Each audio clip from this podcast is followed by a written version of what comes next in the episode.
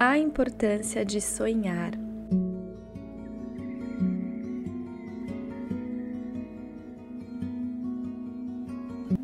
Quando falamos em sonhos, é muito normal as pessoas associarem uma pessoa sonhadora a alguém fora da casinha, uma pessoa que sonha muito fora da realidade. Mas eu sempre me pergunto, né, aonde que perdemos essa conexão com o sonhar? Porque o ato de sonhar, ele é o início da manifestação. É um dos nossos superpoderes. Só que o nosso sistema, ele foi estruturado para abafar o nosso poder individual. Então todo o poder que você tem de transformar o mundo, de mudar a sua realidade e não ser dependente do sistema como um todo, foi tirado de você justamente por não ser interessante para o sistema. Perceba que o sistema que gera a doença gera ignorância para que você não se cure sozinha e dependa da salvação do sistema. E isso funciona para basicamente tudo: alimentação, saúde, trabalho. Então, sonhar é resgatar um dos seus superpoderes. É se tornar o autor e ator da sua própria realidade. Só que a grande maioria das pessoas atualmente atua como atores apenas, né? Que é quando você recebe o sonho da sociedade completamente distorcido. Por exemplo, ah, você precisa casar, ter dois filhos, se aposentar, morrer. Se você não se autoconhece, se você não remove as camadas ilusórias da sua cebola, das programações implantadas no seu sistema, nesse caso você é só ator de um filme, uma novela que você muitas vezes nem gosta e que não é a sua história, não foi escrita por você. Esse é aquele estado que a gente chama de estado de sobrevivência. E quando você se torna autor, escritor, produtor da sua história, você acaba criando um equilíbrio na sua existência. E isso começa através da onde? Da imaginação. Qualquer criador, autor, diretor, arquiteto inicia um processo de criação a partir da imaginação, a partir da consciência do sonhar. Então, esse é o primeiro passo para você deixar de só atuar no filme que os outros escreveram para você. Você é o autor principal da sua história. Se você não cria a sua história, você vive a história dos outros. Os outros estão criando a sua história para você. E sonhar é assumir isso. Muitas pessoas não querem assumir isso porque isso requer responsabilidade, sair da zona de conforto. Quanto mais poder você tem, mais responsabilidade vem junto também no pacote.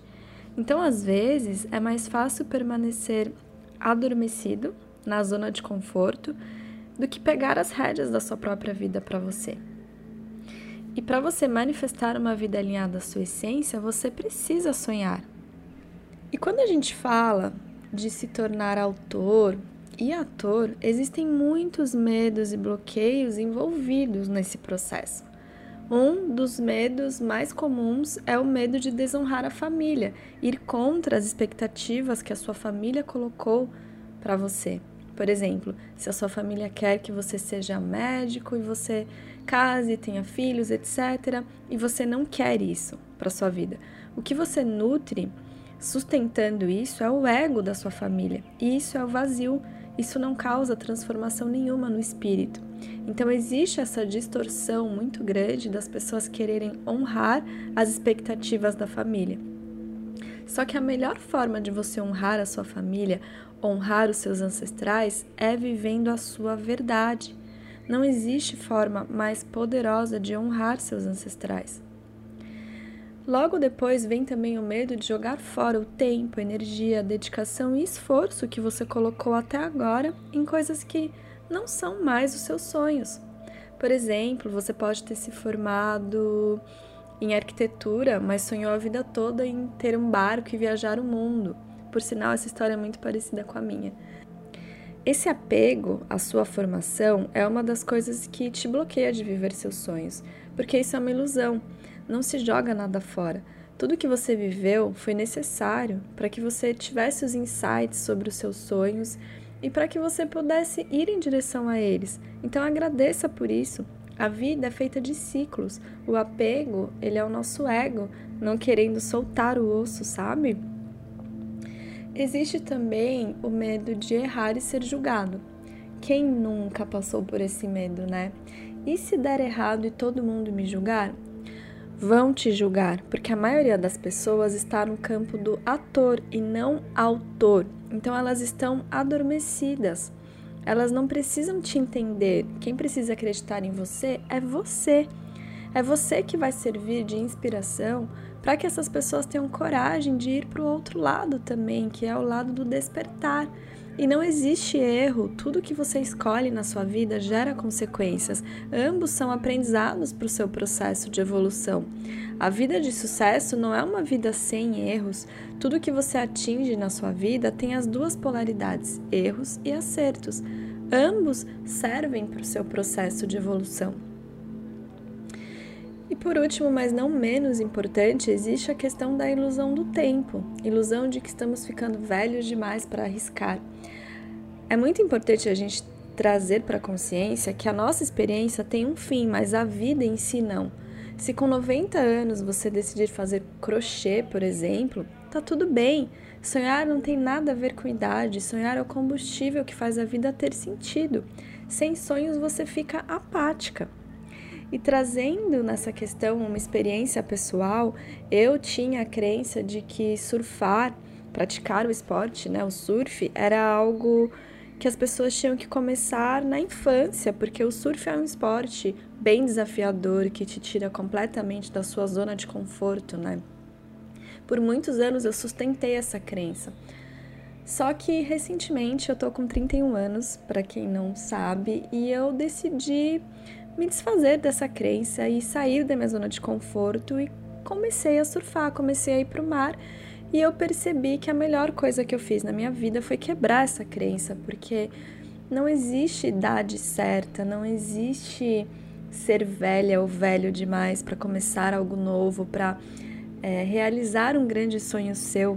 E eu estou muito feliz que eu estou conseguindo a cada dia é, realizar esse sonho e melhorar no esporte. E a sensação que eu sinto é que eu posso fazer qualquer coisa, sabe? Toda vez que você enfrenta um medo, que você quebra uma crença, que você realiza um sonho, a sensação é essa, que você tá no seu poder pessoal. E cada pessoa tem sonhos diferentes. Cada pessoa tem um porquê diferente, por mais que o sonho seja parecido. E isso vai depender muito da imagem que você tem de si mesmo, a forma como você se enxerga. O nosso sonhador interno, todo mundo tem. Nós viemos, chegamos aqui nessa jornada com o sonhador interno.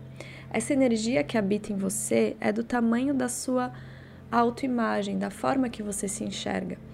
E isso vai de acordo com o poder pessoal que você se dá. Só que existe o sabotador, né? Quanto mais você se critica, menos você se sente capaz. Quanto mais você remove as camadas da ilusão, mais você confia nos seus sonhos. Então, observe o que os seus pais, professores falavam para você. O que de você foi abafado? Que trabalhar com arte não dá dinheiro? Na época dos nossos pais, é, era muito diferente do que é hoje, né? Muito do que hoje é possível não era na época. Por exemplo, você ganhar dinheiro ensinando a fazer qualquer coisa no YouTube, né? Hoje existem profissões que antigamente não existiam. Então, é muito importante ter, ter isso em consciência também. E como você cria as coisas sozinho? Através da sua imaginação. E existe a lei da correspondência. O todo te criou através da imaginação. A realidade não passa de um sonho, uma meditação de Deus. Então, como você vai criar um novo mundo se você não conseguir imaginar esse novo mundo? Você precisa imaginar, acreditar e sintonizar aos seus sonhos. O que é sucesso para você? Esquece o que te venderam. Muita gente está atrás dessa vida de sucesso e não está feliz. O seu sonho, ele é o seu direcionamento, o seu propósito secundário aqui nessa jornada. E os sonhos mudam. Se não tivesse regras e você pudesse fazer qualquer coisa, qualquer coisa mesmo, qual seria a sua vida de sucesso? Anote isso, comece a trazer para a escrita. Não existe sonho certo, sonho grande ou sonho pequeno. Se para você seu sonho é mudar o mundo, a forma como todos se relacionam com o oceano, isso não é melhor do que quem sonha em ser plástico zero, levar uma vida livre de plásticos, por exemplo, sabe? Existe uma teoria que eu sempre trago nos meus cursos, workshops, mentorias, que é a teoria de Gaia, né? A teoria de Gaia fala que cada célula do nosso organismo, do nosso corpo, tem uma função. Uma função importantíssima para o funcionamento perfeito do nosso organismo. Imagina se toda célula quisesse ser a célula do coração. O corpo não funcionaria. Então, tá tudo bem se o seu sonho é casar, é ter filhos, é trabalhar numa empresa multinacional, é ter um jatinho, vá viver isso. Só que não é todo mundo que precisa fazer isso, não é todo mundo que tem esse mesmo sonho. Muitas pessoas deixam de sonhar porque se esquecem que essa experiência ela é finita. Sabe aqueles filmes em que a pessoa chega perto da morte e decide realizar os sonhos antes de partir?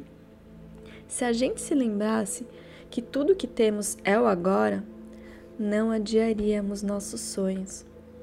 E a morte é a única certeza que temos. Se não tivesse um fim, ninguém se esforçaria. O sonho e a meta que as pessoas têm medo de atingir é muito mais sobre a pessoa que elas se tornam para atingir essas metas. Esse sonho, ele ilumina a trajetória das pessoas, ele dá ânimo a essas pessoas para que elas acordem todos os dias. E quando você atinge esse sonho, essa meta, esse objetivo, de certa forma você se acostuma com aquilo. E aí você pensa, legal, próximo sonho. O que eu desejo agora para minha vida? E tá tudo bem, porque é assim que o ser humano funciona. Mas é sobre a pessoa que você se torna, porque para que você realize cada sonho seu, você precisa se desenvolver até que você crie coerência ao que você deseja manifestar o seu espírito se desenvolve para isso. Então, não deixe de sonhar.